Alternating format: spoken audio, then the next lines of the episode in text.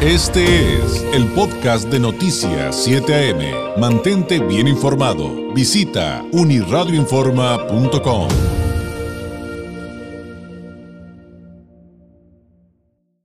Usted sabe que se ha hablado muchísimo acerca de la visita de Nancy Pelosi a Taiwán y pues realmente muchos no acabamos de entender por qué la situación se puso tan delicada al grado de que le decía hoy en el resumen de la mañana que hoy jueves, hoy jueves, China realizó una serie de ataques de precisión con misiles en el estrecho de Taiwán eh, y, y, que pues el asunto de las tensiones ahí entre entre estas naciones está eh, peor que, en décadas.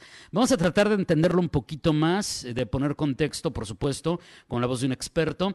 Ya me acompaña a través de la línea telefónica el maestro Gonzalo Manrique Ábalos, consultor y maestro en políticas públicas, analista, experto en temas de democracia y participación ciudadana, entre otros, catedrático en la Escuela de Derecho y Gobierno de Pacífico Universidad y en la Facultad de Derecho y Economía de la UABC. Gonzalo, ¿cómo estás? Muy buenos días.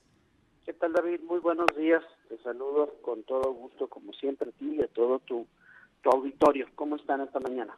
Muy bien, muchísimas gracias. Oye, ¿qué nos puedes comentar respecto a esta visita de Nancy Pelosi a Taiwán? Que yo recuerdo que desde que la anunciaron empezó la controversia, incluso con llamados a que no fuera.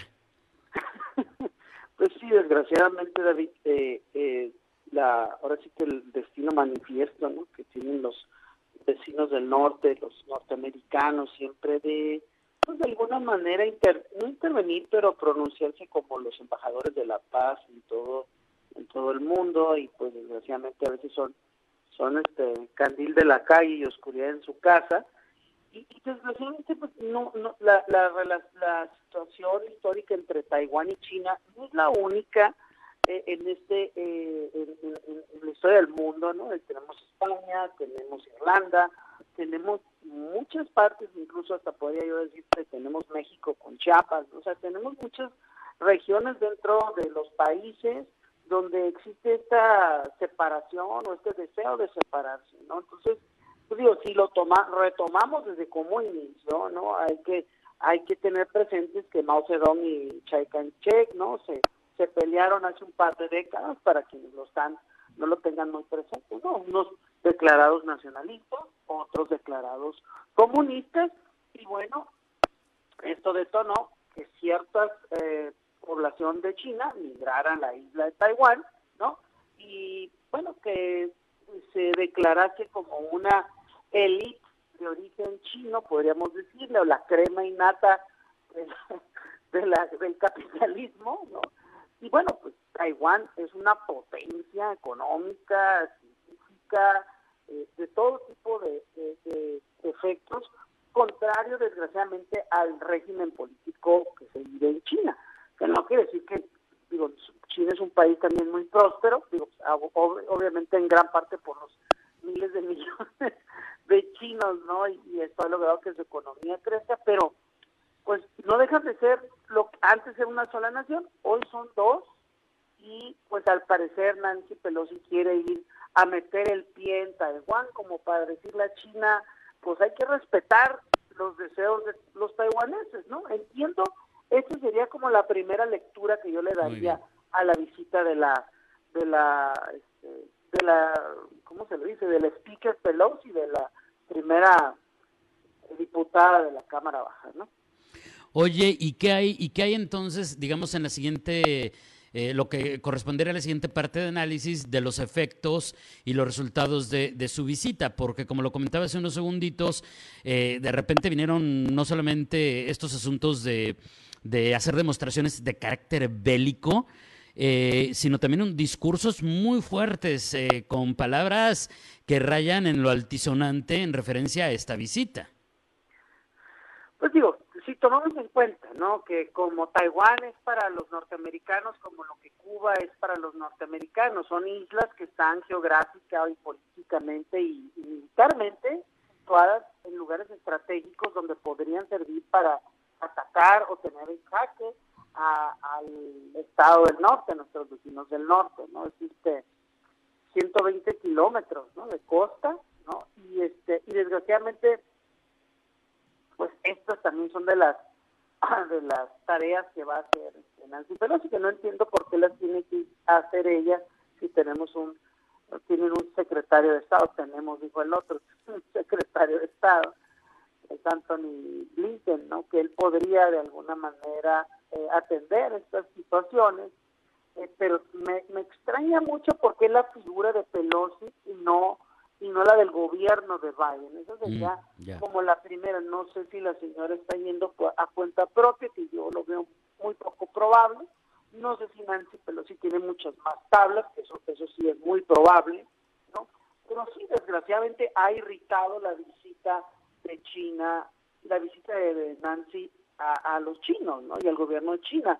No sé si es una estrategia política, David, que también a mí eso me parece muy probable para que la agenda de los demócratas, tú sabes que al norteamericano le gusta que sus líderes se anden metiendo en los asuntos de los demás países y como que seamos los seamos los mediadores, entonces no sé si es una estrategia de la dama, pero definitivamente el día de hoy hubo unos eh, desde el 4 de agosto, que eso, bueno, anoche para ellos, hoy para nosotros, hasta el 7, habrán ciertas no sé, creo que lo estabas reportando hace rato, eh, pruebas este, militares este, em, de la isla y también de China, y ya Japón se quejó de que cayeron algunas de estas pruebas militares en aguas internacionales que están muy pegadas a, a la isla de Japón. Entonces, digamos que es un, es un conflicto eh, que no, no, no se había dado, el conflicto en el, ahora sí que no en el Medio Oriente, sino en el lejano Oriente, no, no habíamos visto ese tipo de situaciones. Yo sí creo que lleva un contexto político, ¿no? Eh, eh, el, el asunto muy parecido a lo que Trump hacía con el presidente de China, ¿no? A los norteamericanos siento que les gusta cuando sus dirigentes se comportan firmes contra otros dirigentes que pues digamos de alguna manera, aunque no lo quieran reconocer, son igual o más poderosos que ellos, ¿no? El caso de Putin, el caso del presidente de China, puede ser. Entonces, quizás una estrategia. ¿Por qué lo está haciendo Nancy Pelosi y no Kamala o Blinken? Ese es el, ese es el, eso es lo que tiene a todo el mundo un poco eh, sorprendido, ¿no? Que serían los conductos más tirones, ¿no? Claro, y ahora eh, también vino, digamos, una retaliación, por decirle de alguna manera, económica, porque anunciaron por ahí también que, este, que, aranceles y, y, sanciones de productos que ya no van a llevar y que son muy necesitados o deseados en determinadas zonas. Pero más allá de eso, eh, ¿qué, pronóstico le das a esto? ¿Se, se, va a enfriar el asunto luego de que pues nos enteraremos seguramente con el tiempo las intenciones políticas de, Pelosi? Pero más allá de eso, ¿crees que se enfríe esto o, van a insistir los involucrados en mantener viva esta controversia conforme avancen las semanas, los meses? Pues lo, mismo estábamos hablando hace dos tres meses de Ucrania y Rusia con tantas sanciones históricas de un cancerista y pues vemos, hemos visto que poco a poco algunas cosas se han este pues no no, no que se han este, eliminado pero se han suavizado algunas relaciones no se han bajado un poco las tensiones en, ese tema. Y quizás este como no no ha llegado a los efectos que, estamos viviendo actualmente entre Ucrania y Rusia esto pudiera podría elevarse un poquito más en en dimes y diretes, pero no creo que el mundo esté preparado para que existan dos o tres o más regiones en pugna militar y no creo que sea de los intereses de los norteamericanos. Sí creo que está en el interés de los norteamericanos llevar una relación mejor con Taiwán que con China, eh, pues porque evidentemente Taiwán es una potencia económica, pero no creo que sea del interés de, del gobierno norteamericano abrirse un frente con el gobierno chino. Quizás, te digo, es, este, es apretones, estilo y aflojes, Taiwán tratando de hablar con un aliado, que ayúdame, compadre, porque aquí, aquí los chinos me están queriendo presionar, quizás sea eso, y tendremos que estar pendientes, David, porque este no, con esto no termina, creo que va empezando, y iremos viendo si esto sube o baja. Yo, yo te diría que van a seguir en, un, en una especie de tono medio amigable, pero donde querrán cada quien marcar su, su territorio, pero definitivamente a nadie le conviene un, un, una guerra comercial, ¿no? Definitivamente el mundo no está ahorita preparado para ahora sí otra guerra, otro frente. Entonces yo no lo vería tan, Muy bien. tan probable. Por lo pronto entonces lo veremos como el arranque de una estiria y afloje para, para, para, para, todo esto que nos acabas de, de, explicar. Gonzalo, te agradezco enormemente este tiempo, te mando un abrazo y seguiremos pendientes. Muchísimas gracias.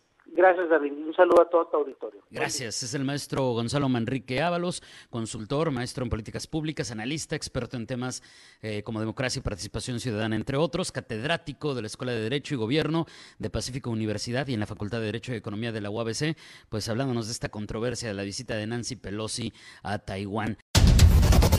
Este fue el podcast de Noticias 7am. Mantente bien informado. Visita unirradioinforma.com.